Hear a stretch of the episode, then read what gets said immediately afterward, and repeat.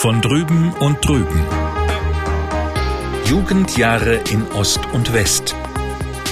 Ein Podcast mit Dorin Jonas und Mario Köhne von MDR Sachsen-Anhalt. Warum machen wir diesen Podcast? Ja, uns ist aufgefallen, äh, dass Ost und West sich nicht immer so 100%ig verstehen. Und wir haben uns gefragt, woran das liegen könnte und sind zu dem Schluss gekommen, dass wir einfach viel zu wenig vom anderen wissen, von drüben wissen. Genau, und deswegen wollen wir reden und auf unsere Zeit eigentlich gucken. Also wie wir aufgewachsen sind. Ich im Osten und du im Westen. Genau, das soll keine Geschichtsstunde sein, sondern wir wollen aus unserem Alltag so ein bisschen erzählen, damit man auch mal so weiß, was jenseits von diesen gängigen Klischees, die es gibt, immer so passiert ist. Genau, also es geht um unsere biografischen Geschichten, was wir erlebt haben. Und wir müssen noch kurz sagen, du Mario bist im Emsland aufgewachsen, also im schwarzen Niedersachsen. Genau, im westlichen Niedersachsen, in der schönen Stadt Lingen, knapp 20 Kilometer von der Grenze entfernt. Und du, Doreen, bist in Öbisfelde aufgewachsen, noch näher dran an der Grenze. Genau, das war ja unmittelbar an der innerdeutschen Grenze auf DDR-Seite, also im Sperrgebiet.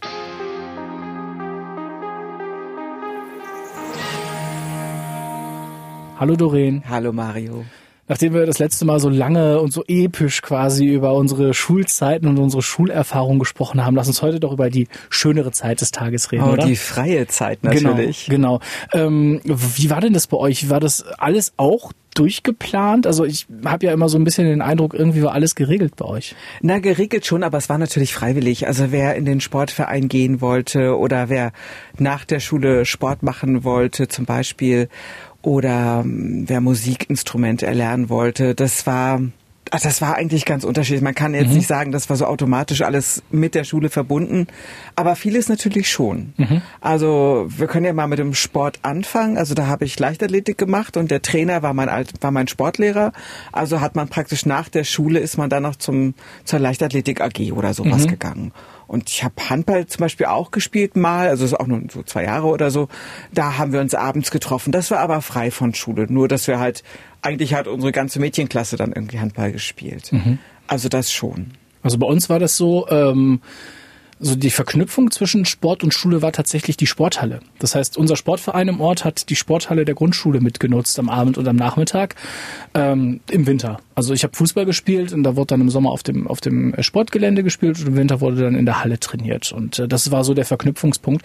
Ansonsten gab es wenig Berührungspunkte. Das war tatsächlich komplett unabhängig voneinander. Also der Verein eigenständig und die Schule auch. Na, wir hatten halt für unser Handballtraining natürlich die Schulsporthalle, mhm. weil es die größte Halle war. Mhm. Und ansonsten sind wir auch auf den Sportplatz gegangen. In Übelswelde gab es einfach auch nur eine große Halle, eine ganz kleine Halle, wirklich nur für den Grundschulsport mhm. und äh, eben einen Sportplatz. Und zu DDR-Zeiten war das auch so, dass viel auf Leistung trainiert wurde. Also Ziel war natürlich die Kreisspartakiade. Okay. Das war so, wenn man gut laufen konnte, ist man dann da auch zu den Laufwettbewerben hingefahren. Ich war auf dem Podest, habe ich da nie gestanden. Also mhm. das habe ich nicht geschafft. Ähm, also wo sich dann praktisch alle Läufer oder Läuferinnen eines Jahrgangs dann gemessen haben. Und es gab natürlich dann für den Sport auch Medaillen, auch bei Sportfesten dann. Ähm, hast, hast du sowas gekannt? Medaillen? Äh, Gab's das? Nee, also das haben wir tatsächlich nicht gemacht. Beim Fußball wurde halt in Ligen gespielt und mal aufsteigen und so war natürlich auch ganz cool. Ähm, das erinnert mich eher so ein bisschen an die Bundesjugendspiele, die es bei uns immer zu Schulzeiten im Rahmen der Schule dann aber noch gab. Also und dann habt ihr einen Tag frei bekommen für diesen, bei uns, wie bei uns hieß das Sportfest oder war das äh, nochmal extra? Genau, das ist tatsächlich ist das ein Sportfest. Genau, dafür da fiel dann der Unterricht aus an dem Tag und man hat sich dann im, im, im Stadion da versammelt und äh, oder auf dem Sportplatz der Schule und hat dann da diverse Disziplinen gemacht und dann gab es für die Guten gab es eine Ehrenurkunde und für die die teilgenommen haben, so für mich meistens gab es dann eine Siegerurkunde. War anwesend genau, oder wie? so so äh, äh, erfolgreich teilgenommen sozusagen. Na, ja. bei uns war das dann eben schon auch ein Tag frei, das mhm. war unser Sportfest und dann hattest du, ähm, aber dann gab's richtig immer Medaillen mhm. und manchmal auch Urkunden für Gold für den ersten Platz und so weiter und so fort. Also ich habe ein paar. Herzlichen Glückwunsch. Also ich habe es einmal geschafft, eine Ehrenurkunde zu bekommen. Ich weiß nicht wie. Also man kannte ja selber immer so ein bisschen auch wie das genau berechnet wurde und hat immer so ein bisschen drauf geguckt, wie weit bin ich gesprungen, wie schnell bin ich gelaufen und reicht es überhaupt und so. Es war sehr überraschend für mich, aber es gab mir tatsächlich eine Ehrenurkunde einmal. Und was habt ihr da so gemacht bei so Sportfesten oder, oder Bundesjugendspiel? Welche, welche Disziplinen waren das? Ähm, äh, Kurzstrecke laufen, also ein Sprint, Weitsprung war mit dabei, ähm, Langstrecke laufen und dann werfen oder Kugelstoßen. Womit habt ihr geworfen? Mit Bällen. Wir nicht. Sondern? Wir hatten so F1-Granaten. Also natürlich keine scharfen Granaten Oh Gott, okay, oder so. Aber ähm, das hieß dann äh, Weitwurf. Mhm. Und ich glaube, es gab auch mal Bälle, aber so als, als Disziplin hatten wir wirklich so leere, die hatten die Form einer Handgranate, ich meine, die waren rot, rot oder, oder schwarz. Mhm. Und da musste man auch gucken, wer damit am weitesten wo- In warf. welchem Alter? Ja, so Teenager. Also ich kam so ab zehn. Ich, so, das würde ich so in Erinnerung haben, ja. Also weil es einfach, weil du meintest, bei uns ist so alles durchdrungen. Mhm. Das war natürlich auch die, ich würde jetzt mal sagen, militärische Vorbildung der Zivilbevölkerung. Mhm. Also wenn man es so formulieren würde. Also das war eben Teil des Sportfestes oder des Sportunterrichts dann auch, ja. Hat, hast du dich das nie, also hast du das nie irgendwie hinterfragt? Kam dir das nie irgendwie Spanisch vor? Nee. Also vielleicht später schon, aber ich hatte mich ja mit Handgranaten nie weiter auseinandergesetzt. Das war für mich ein Wurfgerät zunächst. Und das andere hatte so eine, wie so eine Stabgranate, so Keulenweitwurf hieß das. okay. Und das hatten wir auch. Also am Ende ging es ums Weitwerfen. Und womit, das ist eben der Unterschied. Ein ganz schön krasser Unterschied, muss ich sagen. Also das gab es bei uns ja gar nicht. Na, das ist aber dieses, dieses äh, durch, Durchdringen einfach auch dieser Wehrfähigkeit, dieser Standhaftigkeit dem Feind gegenüber. Ne? Und das wär, das wärst du ja in dem Fall gewesen. Also vor, vor 30 Jahren oder zumindest der Westen, logischerweise. Und dann, das waren so einige Elemente, nicht nur im Sportunterricht, die äh, schon auf dieses Militärische hinausgingen. Hat man das im Freizeitsport auch gemerkt? Wenn Nee. du jetzt gesagt hast, Spartakiade und so, war das dann auch immer äh, so ein bisschen, ihr müsst besser sein als die Läufer in eurem Alter im Westen? Nee, nee, nee, nee, nee. Also da ging es wirklich um, um das Laufen. Wer ist der Schnellste? So, hey. Hat das Spaß gemacht, diese, diese Spartakiade? Ja, wenn man gut laufen konnte, wenn man nicht hinterher hechtete, äh, schon. Weil es ein Wettkampf war. Das fand ich cool. Also so mal richtig schnell. Also Mhm. ich konnte ganz gut laufen und äh, das hat mir dann auch Spaß gemacht. Und für uns war es ja wirklich Normalität. Also ich habe ja Leichtathletik immer gehasst. Also wirklich echt immer gehasst. Mittlerweile Langstreckenlauf, ja, ist okay, finde ich finde ich gut, habe ich jetzt auch gerne. Aber so Weitsprung, es war echt immer, es war echt immer die Pest und auch die die Sprints und so, es war alles nicht so meins. Das Schöne war dann so beim, beim Freizeitkicken im Fußball, das war dann ein bisschen entspannter, so mit den mit den Kumpels ein bisschen ein bisschen zu spielen und am Wochenende dann auch das Spiel zu haben. Und irgendwie waren auch immer alle Eltern mit dabei und ähm, das war für die dann auch immer so ein bisschen Treffen und die haben das auch so ein bisschen zelebriert. Ähm, und das war dann aber auch sehr locker. Ne? Und die Spartakiade war natürlich streng. Mhm. Ne? Da war der Trainer dabei oder der Sportlehrer. Äh, Eltern waren da eigentlich nie dabei. Es sei denn, sie haben uns rübergefahren oder das war dann meistens in Klötze, wenn das für die Kreismeisterschaften Mhm. oder so waren. Ähm, aber das war's. Und es war natürlich streng. Wer, ja, wer ist der Beste? Das wollte man rausfinden. Mhm. Und beim Handball? Das war relativ entspannt. Ne? Okay. Da ist man, ähm, ich weiß gar nicht, ob wir zu Turnieren gefahren sind. Also da haben wir einfach locker Techniken gelernt, Positionen und so weiter. Übelsfelde ist ja jetzt auch noch eine Handballerstadt. Und ähm, da haben wir, also Hans Pickert, der, nachdem die Halle dann ja auch benannt war, war mein Trainer und da haben wir so locker eigentlich gespielt. Ist ja dann ähnlich wie bei mir beim Fußball. Ja, auch, genau. Ne? Also das war dann schon anders. Aber vielleicht war Leichtathletik dann auch nochmal was Besonderes. Ich ja nie frei, hätte ich auch nie freiwillig, würde ich heute noch nicht freiwillig machen, Leichtathletik. Ich habe einen Leichtathletikkurs in der Oberstufe gehabt in der Schule. Ähm, es war die Hölle. Es war wirklich die Hölle. Also ähm, ich bin durchgekommen. Irgendwie hat es auch gereicht für, für um über die Notenhürde zu kommen, die man brauchte. Aber das war ich sag jetzt nicht, was meine Note war. Ach, Das wir war tatsächlich über, eine Eins Nee, ich wollte gerade sagen, wir haben doch über deine Zensuren schon gesprochen, dass das so unterschiedlich war, ja.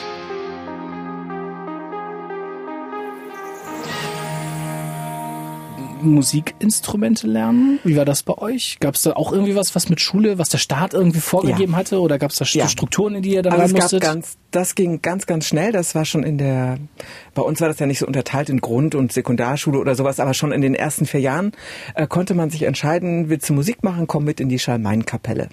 Und dann habe ich als Trommlerin angefangen, also erst mit so einer großen Trommel, da machst du ja nur diese paar Schläge.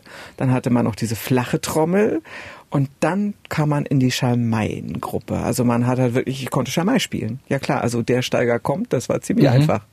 Also was haben wir gespielt? Wir haben aber auch natürlich andere Sachen gespielt. Das ist tatsächlich ein Instrument, mit dem ich erst im Osten irgendwie in Berührung gekommen bin oder über, über Ostdeutsche, muss ich sagen, äh, weil mein Heimatschützenverein äh, mit einem Schützenverein in Marienberg in Sachsen äh, befreundet ist und ähm, es dort eine Schalmeinkapelle gibt. Da habe ich die zum allerersten Mal gehört. Und was aber, wenn euer Schützenverein auch eine Kapelle hatte, was haben die denn gehabt? Querflöte?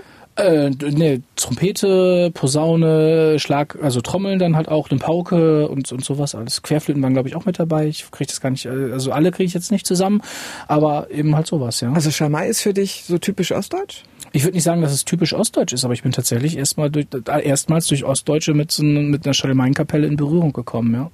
Also ich, ich wüsste auch nicht, dass es bei uns in der Region sowas gegeben hätte. Mhm. Also das wäre mir garantiert auf jeden Fall irgendwie dienstlich als Journalist, als Regionaljournalist dort mal über den Weg gelaufen, ja. aber nie wirklich mit, mit Kontakt gehabt. Und da sind praktisch alle Schülerinnen und Schüler, die wollten, die sind da mit mhm. reingewachsen. Also eigentlich bis fast zum Schluss, also okay. bis zur 10. oder 8., 9. irgendwie so, äh, waren wir doch sehr lange in der Schamanenkapelle und wir haben halt bei Umzügen gespielt mhm. Wir haben auch gespielt bei Fahnenappellen, hatten mhm. wir ja schon in der Schulzeit, womit unsere Woche dann begann. Also wir haben nicht jedes Mal gespielt, aber bei besonderen Anlässen, so ich sage jetzt mal Tag der Republik mhm. oder sowas, äh, das haben wir natürlich schon gespielt. Mhm. Und ich erinnere mich, das war 89 oder 88, da war so ein, so ein Minister, der DDR-Armeeminister war das sogar, der Kessler, der war in Gerendorf, das war so ein Nachbarort von Übelsfelde, als Grenzort natürlich, da war auch eine Grenzkompanie. Äh, und als der dort war, haben wir auch gespielt. Also mhm. das kann ich mich auch dran erinnern. Wie viele aus deiner Klasse haben das äh, gemacht, weißt du das? Am Anfang waren es so, glaube ich, fast die Hälfte, mhm. zehn so. Und dann waren es natürlich vier, fünf. Also das wurde irgendwie immer weniger, weil die, je älter man wurde, desto andere, mhm. desto mehr überwogen dann auch andere Interessen logischerweise. Und auch andere Instrumente. Die Erfahrung ist bei mir im, im, in der Klasse quasi ähnlich. Also es gibt natürlich die äh, Schulkameradinnen und Schulkameraden, die sehr musikaffin waren, wo du direkt gemerkt hast, okay, die haben auch irgendwie musikalisches Gehör, ähm, die, die können dann das einordnen und erlernen irgendwie so ein Instrument aus dem Stegreif und sowas alles. Ähm, die haben natürlich dann auch irgendwie, das ging dann meistens so Richtung Gitarre oder ähm, E-Bass oder sowas alles. Ähm, da waren dann auch einige, die kein Instrument gelernt haben. Ich habe ein Jahr lang, äh, ein, Jahre, ein paar Jahre lang ähm, Keyboard gelernt, damit ich zumindest das C auf dem Klavier finde. ähm, habe ich das gemacht, aber da habe ich dann irgendwann auch die, die Motivation für verloren. Und gehörte das bei euch so zum guten Ton? Wer was auf sich hält, lernt ein Instrument? Nein. Nein. Also es hat jetzt keine negativen Auswirkungen gehabt, wenn man kein Instrument gelernt hat. Und auch so, so, so von wegen Bildungsbürgertum oder so, ich muss jetzt Klavier lernen oder so? Ah, das weiß ich nicht. Dafür bin ich zu wenig mit dem Bildungsbürgertum, glaube ich, äh, verknüpft gewesen. Ich weiß nicht, wie es da war. Ja. Das, das, kann ich nicht sagen. Aber in meinem Umfeld, wenn ich kein Instrument gelernt habe, habe ich kein Instrument gelernt, dann war es das so. Kannst du noch Keyboard? Äh, ich finde das C auf der Tastatur. also ich habe schon mal gelernt, klar, das war ganz an die Schule gebunden.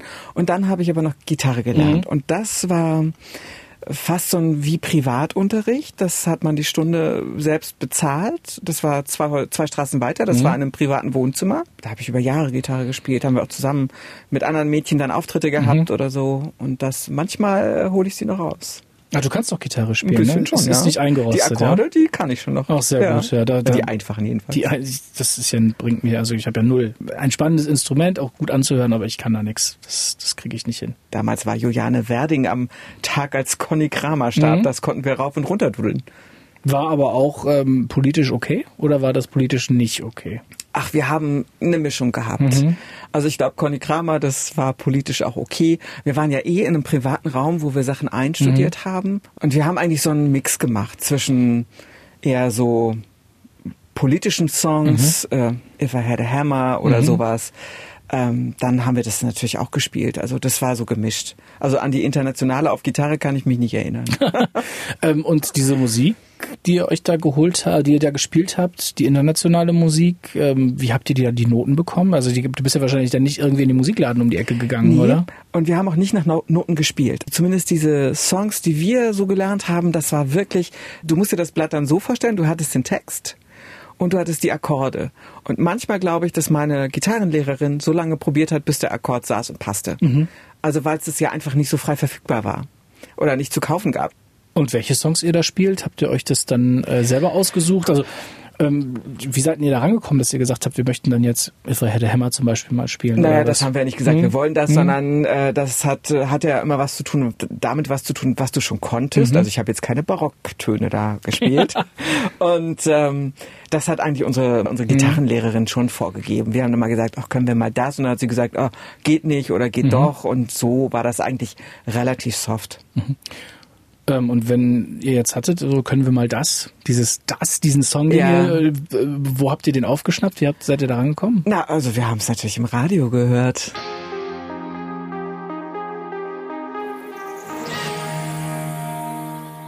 Also eigentlich habe ich nur Westradio gehört. Mhm. Also ich bin mit NDR 2 groß geworden und NDR 2 hat ja Hitparade gehabt, Mhm. den Club gehabt und da hatte man alles gehört, was gerade durch die Hitparaden lief. Dann gab es noch eine Sendung, die kennst du vielleicht gar nicht, Formel 1. Die Fernsehsendung. Ja, genau, da wurden praktisch nur die Videos dazu gezeigt in den 80er Jahren. Wir haben das alle geguckt oder eben alle Radio gehört. Ich werde nie vergessen, wie wir abends dann, wenn die Hitparade kam, dass man ja pünktlich zu Hause war, dass man den ersten Song mitschneiden konnte. Und mitschneiden heißt natürlich, dass man eine Kassettenaufnahme macht. Deswegen war mein Wunsch ja auch so, Kassettenrekorder zu haben. Ähm, da konntest du halt dann alles mitschneiden, also alles aufzeichnen, musstest genau gucken, dass du den Anfang nicht verpasst und wehe, ein Moderator quatsche dazwischen oder das Ende ab oder so, dann war das natürlich ein bisschen schlechter. Ähm, und dann haben wir abends da gesessen und das mitgeschnitten und dann ja, und wenn du zwei Kassettendecks hattest, konntest du ja nochmal extra zusammen was komponieren, sozusagen eine Reihenfolge machen. Das war dann das Großartigste. Und die Musik haben wir dann zusammen gehört, bei dem oder bei der oder so. Das war unser Musikinput eigentlich. Ja, ich habe nie NDR 2 gehört. Ich habe also auch die politische Relevanz dieses Senders für euch erst tatsächlich äh, gelernt, als ich dann, als ich dann hier war. Ähm, ich bin dann tatsächlich eher mit mit äh, Enjoy dann aufgewachsen, also dem Jugendprogramm des der der Kollegen vom NDR. Seit wann gibt's das? oh, seit Mitte der 90er vielleicht, Ja, Anfang Mitte so, der ne? 90er. Ja. Das, ich krieg das, also die genau, das genaue Jahr weiß ich jetzt nicht mehr. Also ähm, das war so war so das erste, da begann auch so meine Affinität für fürs Radio, für den Hörfunk, wo ich dann heute dann tatsächlich noch irgendwelche Namen beim Fernsehen oder bei anderen Radiosendern entdecke, die ich sage, ah, die hast du früher bei Enjoy gehört, so Thomas Bug zum Beispiel, Karin Mioska ist auch ein altes Mhm. Enjoy-Gewächs zum Beispiel, äh, Jörg Thaddeus auch. Ähm, das, das war so, so meine Zeit. Und äh, was, was für dich wahrscheinlich die Hitparade war, waren für mich so ein bisschen die European Top 20 von MTV Ja. damals. Ja, okay. Ähm, so Christiane Backers Zeiten noch, also die, die in meinem Alter, die vielleicht auch ein bisschen älter sind, erinnern sich noch daran, ähm, wo man dann auch mal so neue, neuere Musik, die im Ausland schon total in war, aber in Deutschland noch nicht in war, dann gehört hatte und so. Die Niederlande sind dem Deutschen, was so Mode, Musik und so Trends angeht, immer so ein bisschen Weit voraus. ne? ja, ja. ja. Das konnte man bei den European Top 20 dann mit aufschnappen und irgendwann kam dann Viva. Und Viva war so der Begleiter äh, für die Jugend. Also das war so. Viva ist ja nur Fernsehen, ne? Genau, Viva war nur Fernsehen. Das war viel poppiger als MTV auch, ein bisschen sauberer, ein bisschen gestriegelter, ein bisschen formatiger auch. Aber es hat halt so zum Zeitgeist irgendwie gepasst zu den 90ern. Das habe ich gar nicht mehr wahrgenommen. Aber MTV? MTV kenne ich schon, Mhm. aber ich habe das nie bewusst geguckt. Okay. Und was du vorhin gesagt hast, diese politische Mhm. Relevanz des NDR für uns an der Grenze, also, also zumindest für, für viele Ostdeutsche, glaube ich, abgesehen von gewissen Gebieten, konnten ja fast alle auch Westradio Mhm. empfangen. Also ich bin mit dem Frühkurier, mit dem Mittagskurier, mit dem Abendkurier, das sind ja die, so die Mhm. nachrichtlichen Formate, die auch ein bisschen länger sind, da bin ich groß mit geworden und da war ja Mhm. auch mein Wunsch, ach, so eine Korrespondentin zu sein oder Reporterin zu sein oder Moderation zu machen, das wäre doch der Traum. Mhm. Und das war es dann am Ende auch, ja. Und jetzt bist du beim NDR gelandet, also passt das Auch ja. beim NDR, ja. Hier beim MDR und da beim NDR, genau. Ähm,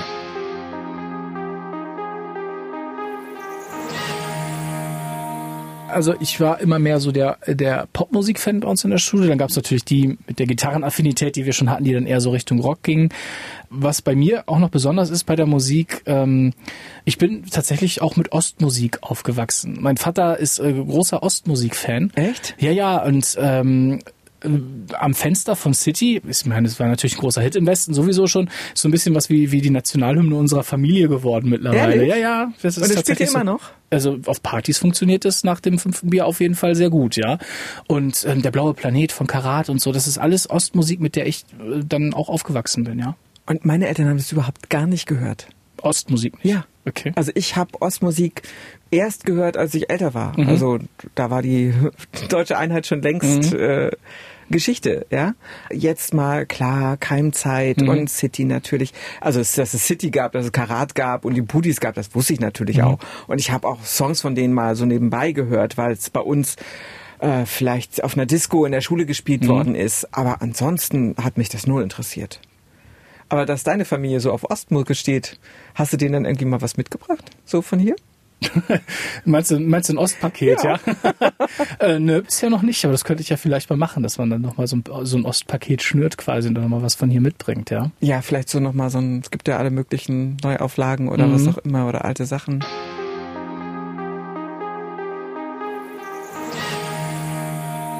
Kassetten, hattest du sowas noch? Äh, das, als Kassetten hatte ich tatsächlich eher so Hörspiele, so äh, ähm, ähm Benjamin Blümchen, TKKG und sowas alles mhm. als Kind.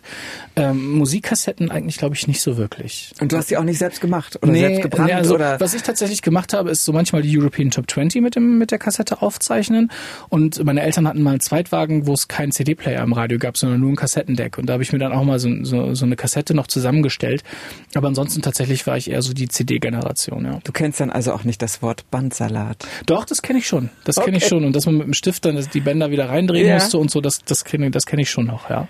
Also da sind teilweise richtig Tränen geflossen, kann ich mich dran erinnern, mhm. wenn es so ein, also wenn es ganz, ganz schlimmer Bandsalat war, der mhm. nicht mehr zu retten war, weil das kriegte man ja nie wieder. Und ich habe mir erzählen lassen, dass ähm, die Westkassetten eine deutlich bessere Qualität hatten, hatten als die Ostkassetten. Hatten sie.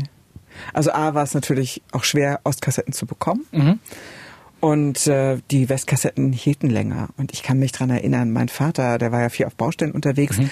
der hatte auf irgendeinem, an irgendeinem Baggersee eine Westkassette gefunden mit Musik drauf. Und das hat uns, glaube ich, den Sommer 86 irgendwie oder, oder 87. Wir haben das die ganze Zeit gehört. Der, der sie verloren hatte, war sicherlich sehr traurig, aber wir haben uns sehr gefreut. Wie schwierig war denn das, so ein, so ein, so ein, so ein Tape, sagt man ja neudeutsch, sich, sich fertig zu machen? Also macht man das irgendwie einmal im Monat, weil es frische Musik gab? Oder macht man das einmal im Jahr, weil man keine anderen nee, Möglichkeiten hatte? das machte man eigentlich ständig. Okay. Also das machte man, man hatte irgendwann so seine, wirklich seine Favoriten. Also mhm. ich habe nie eine komplette Sendung mit aufgenommen oder so, sondern immer nur den Song. Also ich fand damals Aha total toll, wie wahrscheinlich fast alle. Mhm. Oder eben Simple Minds. Duran Duran. Und dann gab es natürlich diese Fraktion, die total auf Depeche Mode stand. Mhm. Und dann gab es noch die Fraktion, die total auf The Cure stand. Also die waren bei uns auch der, in der Schule mhm. schwarz angezogen und die gingen dann auch so ein bisschen komisch. Ähm, und da hatte jeder so seinen Favoriten. Und wir haben uns natürlich auch ausgetauscht. Hey, hast du das mitgeschnitten? Hast du das mitgeschnitten? Und wenn man eben einen Kassettenrekorder mit zwei Decks hatte, konnte man ja neu zusammenstellen. Konnte man ja super kopieren. Mhm. Und äh, das haben wir dann gemacht, ja. Aber ansonsten war das, das war jetzt nicht groß umständlich oder so. Mhm. Wichtig war nur, dass kein Moderator drauf gequatscht hat. und das habt ihr dann so gemacht, wenn ihr euch als Freunde so nachmittags getroffen habt? Na, das hat eigentlich jeder für sich gemacht, weil das mhm. ja schon abends war. Aber dann das Kopieren und so weiter, mhm. das haben wir dann, und auch zusammen hören, das haben wir dann natürlich gemeinsam gemacht, ja. Mhm.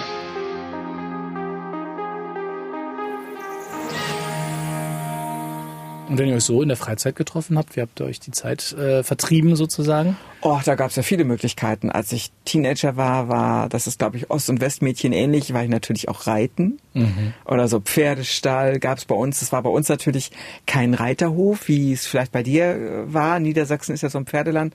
Bei uns gab es dann LPG-Stall und der hatte eben Rinder, Schweine und eben auch Pferde.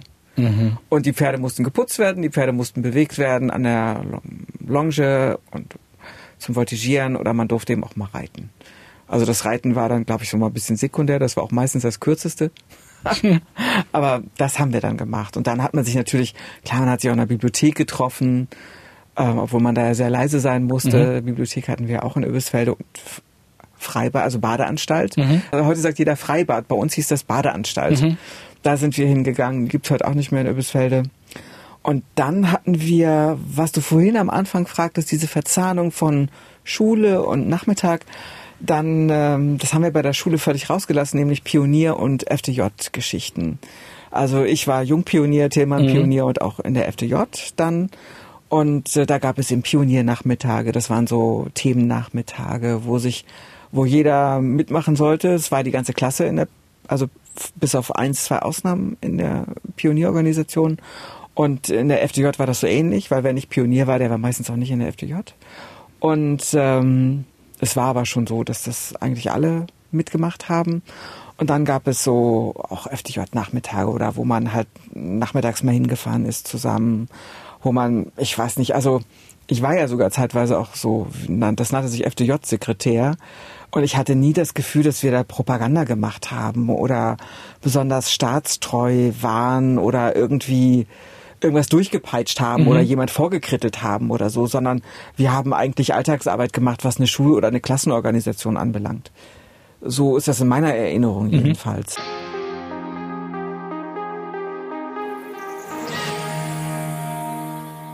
Weil wir vorhin ja schon beim Militärischen waren, äh, die GST, das war die Gesellschaft für Sport und Technik. Sag mal, hast du eigentlich mal schießen gelernt? Nein. Du bist aber am Schützenverein, gegen zumindest. Ja, also es ist, äh, es gibt einen Schützenverein auch bei bei uns im Heimatstadtteil und ich habe auch ähm, gerne das Schützenfest mitgefeiert einmal im Jahr, ähm, bin aber nie äh, Mitglied geworden. Ich Also du bist Komm. aber mitgezogen durch diesen Umzug und so? Nein, nein, auch nicht. Ich habe immer zugeguckt. Ich bin nicht Und mitgezogen. gefeiert, hast du Gefeiert, ja, ja.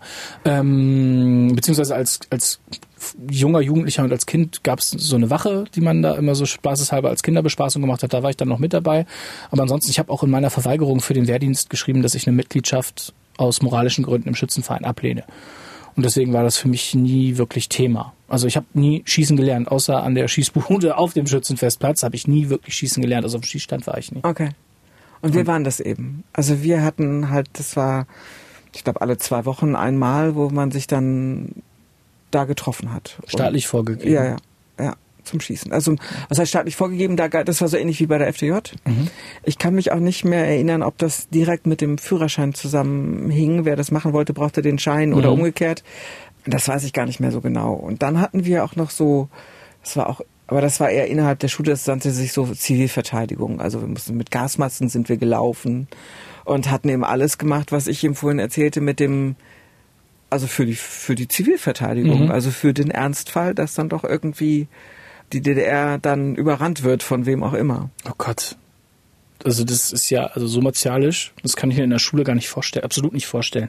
Das einzige Mal, wenn es überhaupt in die Richtung gehen sollte, jetzt du wahrscheinlich lachen, war der einmal im Jahr der Feueralarm, wo geübt wurde, wie wir die Schule äh, ausräumen Ja, können. das hatten wir natürlich auch. und ähm, und das war's. Also das, das ist das Einzige, was überhaupt nur so ganz leicht in diese Richtung ging. Also es war nie wirklich Thema. Aber das war eben, was ich ja auch in unserer Schulfolge gesagt ha hatte. Also Schule war staatlich und damit eben total politisch auch. Und wir waren eben an der, äh, ja, man kann ja sagen, an der Grenze zwischen Ost und West. Es war ja so der, äh, hier war der Kapitalismus, da war der Sozialismus und da war Übelsfelder, also genau dran. Ne? Also deswegen war das da vielleicht auch nochmal ein bisschen schärfer. Ich, ich weiß es nicht. Aber wir waren ja eigentlich beim netten Teil, eben bei Ich gerade sagen, ja genau. Und äh, da komme ich, wenn du jetzt schon die, die Pioniere und die FDJ ansprichst, dann äh, muss ich bei uns in der, in der Region im Emsland, äh, in der katholischen Region Emsland natürlich auch die Kirche ansprechen, die wirklich sehr viel für die Jugendarbeit tut. Ich bin der Kirche gegenüber sehr, sehr kritisch, aber was sie so an Jugendarbeit macht in der Fläche, das ist schon, also das können die Kommunen dort nicht leisten, die Kirche macht's. Ähm, da gibt's dann unter der Woche treffen sich die Jugendgruppen meistens irgendwie im Gemeindezentrum oder an der Kirche irgendwie und unternehmen was zusammen. Völlig Was habt frei- ihr da gemacht? völlig frei von, äh, also ich war nur kurz in so einer Gruppe, aber völlig frei von, von der Kirche im Hintergrund.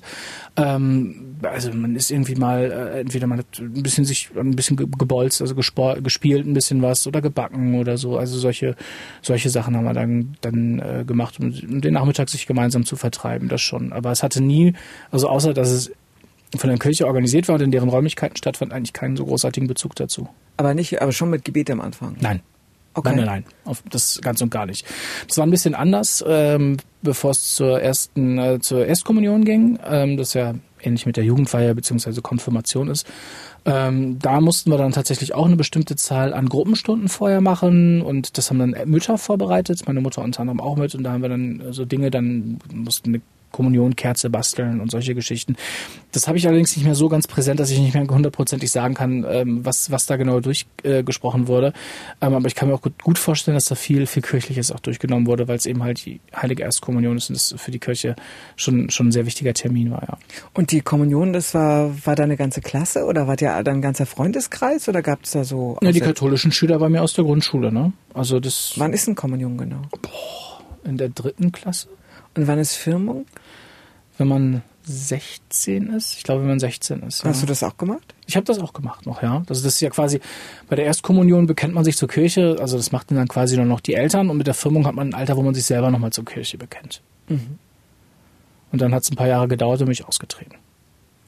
Und Kirche war bei uns natürlich ganz anders, also Mhm. weil Religion ja gar kein Thema war. Mhm. Man sagt ja immer, Das, was die DDR wirklich mit Erfolg Mhm. gemacht hat, ist irgendwie so die Ausrottung des Christentums oder der Religion. Das, was bis heute noch wirkt. Ja. Na eben, was, was ja wirklich nach, Mhm. nachhalt, ganz, ganz stark. Mm, Und ich bin nicht christlich aufgewachsen Mhm. und demzufolge so ein richtiger Kirchenbesuch, das war wirklich Weihnachten 89 Okay, also ähm, bei mir. Mein, bei meinen Großeltern war das schon noch so. Also da wurde auch vorm Essen dann noch gebetet, später auch nicht mehr, aber anfangs wurde auch vorm Essen bei meinen Großeltern noch gebetet. Ähm, ich bin auch Ministrant gewesen, also Messdiener gewesen. Das, das Ehrenamt, ich weiß gar nicht, bis zu welchem Alter ich das gemacht habe. Ähm, ähm, und das hat sich dann irgendwann, hat sich das gelegt. Bei meinen Eltern, die Generation ist schon wieder ganz anders. Ich nenne sie immer liebevoll die U-Boot-Christen, die nur zu Weihnachten in der Kirche Ja. auftauchen. Ähm, und bei meiner Generation fehlt die Bindung eigentlich komplett, obwohl es tatsächlich eben diese Jugendarbeit gegeben hat, die ja unter anderem dann auch äh, Zeltlager in den Ferien organisiert hat und solche Geschichten neben den Gruppentreffen unter der Woche. Ähm, da ist die Bindung schon wieder eine ganz andere. Es gibt durchaus auch Leute in meinem Alter, Menschen in meinem Alter, die eine Bindung zur Kirche haben. Das ist auch für mich völlig okay. Ich habe sie nicht. Na, und bei mir ist es so ein bisschen ambivalent. Mhm. Also ich bin ja mit jemandem verheiratet, der aus Westdeutschland Mhm. kam, äh, kommt, äh, ähm, christlich aufgewachsen Mhm. ist. Und ähm, da hat man schon auch irgendwie so das Thema Christ oder nicht Christ, woran glaubst du? Ähm, und natürlich gehe ich in alle Gottesdienste, gehen wir Mhm. auch gemeinsam. Mhm.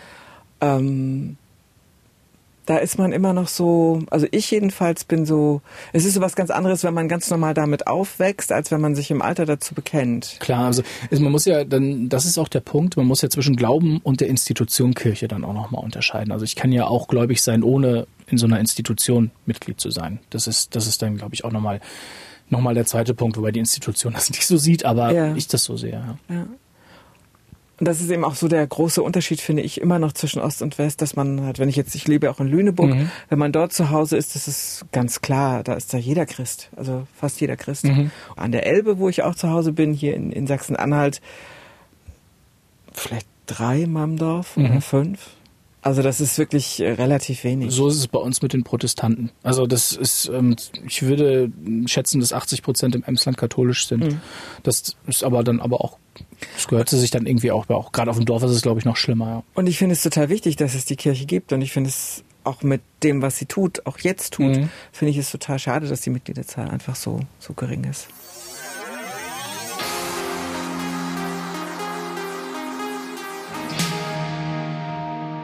Wir schweifen schon wieder ab. Ja. Lass uns mal zurückkommen zu den zu den äh, zu den Freizeitmöglichkeiten noch, auch mit Blick auf die Uhr. Wir haben nicht mehr so viel so viel Zeit.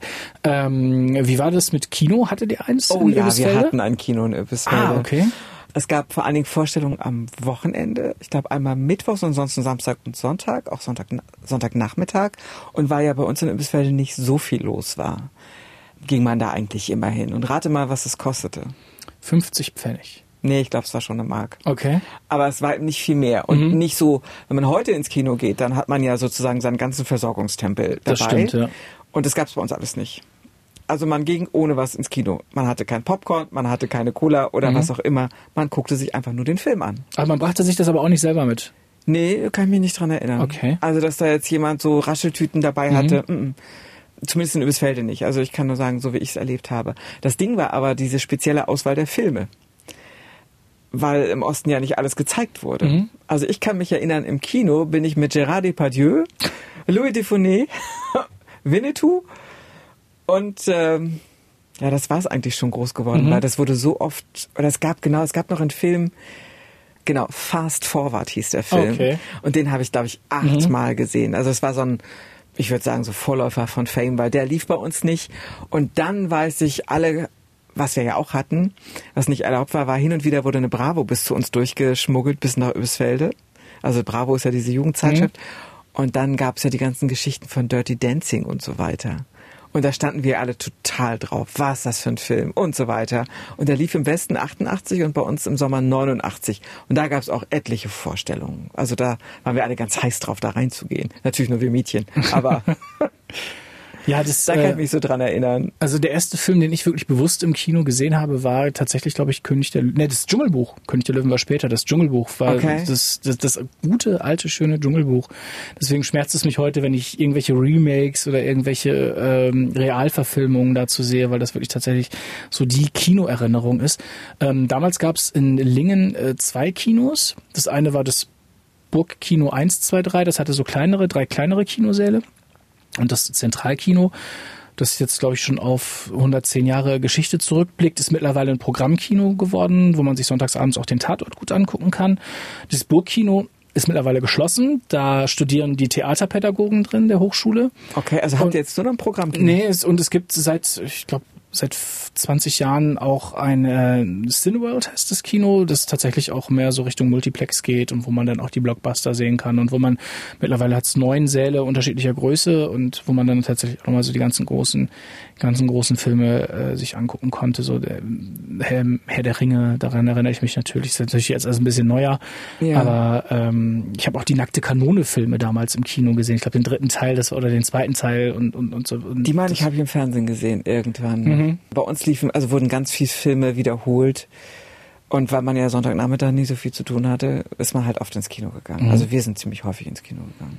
Ja, und wir haben dann, also wir hatten natürlich dann auch noch viel Auswahl dann im Fernsehen. Ne? Also ich bin ja dann auch mit Privatsendern groß geworden, ganz, ganz das war ja normal, dass Ja. man irgendwie auch seit 1 und RTL gucken konnte. Und mit Konsolen und, äh, und dem Gameboy. Das war so, äh, der Gameboy war auch so was, was, was meine Generation so richtig geprägt hat, glaube Was hast ich. du denn da gespielt? Das ist jetzt eine rhetorische Frage bei meinem Ja, Vornamen, Mario, oder? Super Mario Land natürlich. Das war, mein, war und ist immer noch mein absolutes Und durftest du das stundenweise? Durftest du das ewig spielen? Hattest du da Sanktionen? Äh, also eigentlich, also wir hatten einen Gameboy bei uns im Haus, den musste ich mir dann mit meinem kleinen Bruder teilen und irgendwann musste ich den auch noch mit meinen Eltern teilen. Also hatte dann jeder, jeder immer so gefühlt so ein, so ein Stundenkontingent, das er spielen durfte. Okay. Und äh, anfangs noch mit Batterien und irgendwann gab es dann auch so ein, so ein Ladegerät, so groß wie so ein Brillenetui, das man dann aufladen konnte. Und dann konnte man es an, an den Gameboy stecken und dann äh, brauchte man nicht andauernd irgendwelche Batterien kaufen, Batterien wechseln und sowas alles. Das Ende meiner Teenagerzeit, da gab es auch schon Privatfernsehen. Mhm. Also das haben wir dann schon in der 9., 10. Klasse auch mal gucken dürfen. Ich erinnere mich, irgendwann, es gab eine Zeit, wo alle Antennen übers Felde irgendwie so um zwei Meter höher geschoben wurden. Und äh, man dann noch besseren Empfang Mhm. hat von eben Sat 1, RTL. Äh, hatten wir natürlich DDR-Fernsehen, Mhm. was wir aber, glaube ich, ganz, ganz selten geguckt haben. Wir haben, ich bin mit ARD und ZDF dann tatsächlich groß geworden. Sendung mit der Maus Mhm. Und sowas. Und dann gab es natürlich, es gab schon auch Sachen, es gab bei den großen Sommerferien, erinnere ich mich, oder überhaupt in den Schulferien gab es immer einen schönen Kinderfilm am Nachmittag im DDR-Fernsehen. Ähm, zum Beispiel der kleine Muck, kennst du den? Mhm. Kennst du die Geschichte? Hast du Also den die gesehen? Story, also ich habe den Namen schon mal gehört, die genaue Story habe ich jetzt noch nicht, äh, nicht vor Augen. Ne? Aber der Hip-Märchenfilm, den kennst du doch auch, oder? Den alle inzwischen gucken. Welcher Märchenfilm ist das? Äh, das ist Aschenbrödel wahrscheinlich zu Genau, Weihnachten, drei oder? Haselnüsse für Aschenbrödel. Und das gab's dann bei uns natürlich auch in der Weihnachtszeit, aber einmal. Mhm. Also wenn du es heute guckst, hast du ja 25 verschiedene Zeitpunkte, wo du es abgesehen Klar, vom ja, Stream ja, ja, gucken kannst.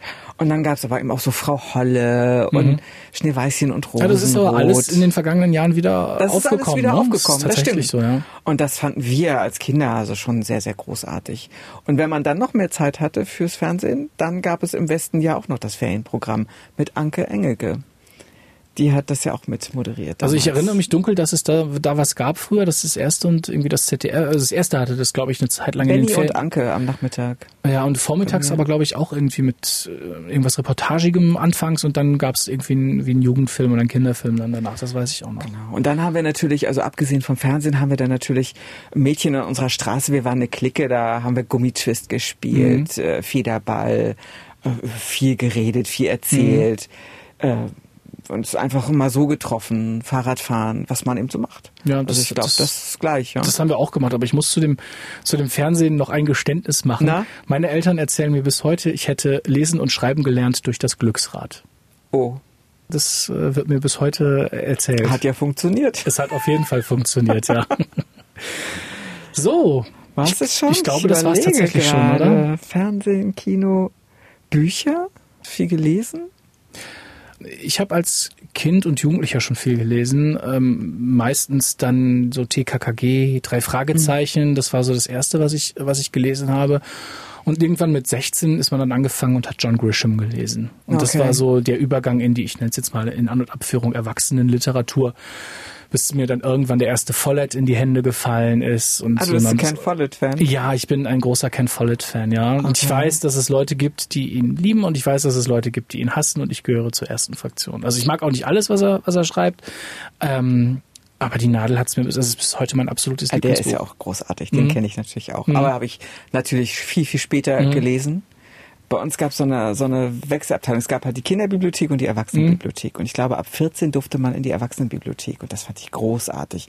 Natürlich hatten wir nicht solche Auswahl wie, also Grisham gab es bei uns natürlich nicht. Ne? Aber wir hatten auch so, ich weiß noch, habe ich die ersten schwedischen Krimis gelesen. Die Tote im Güterkanal oder so. Mhm. Das konnte man bei uns ausleihen. Und es gab auch Ostkrimis, das darf man ja nicht vergessen. Man denkt ja immer nur, böse ist im Westen. Ähm, da gab es immer auch so, so also ich glaube, meine Leidenschaft für Krimis, die ist dann schon auch dort mit entstanden. Und natürlich, also als ich Kind war, Zauberer der Smaragdenstadt, weiß ich nicht, Alexander Wolkow, kennst du? Nee, sagt mir nichts. Großartig. Also da die ganzen Serien, wer die Bücher hatte oder wer da, wer in meiner Zeit aufgewachsen ist. Also ich habe sie geliebt.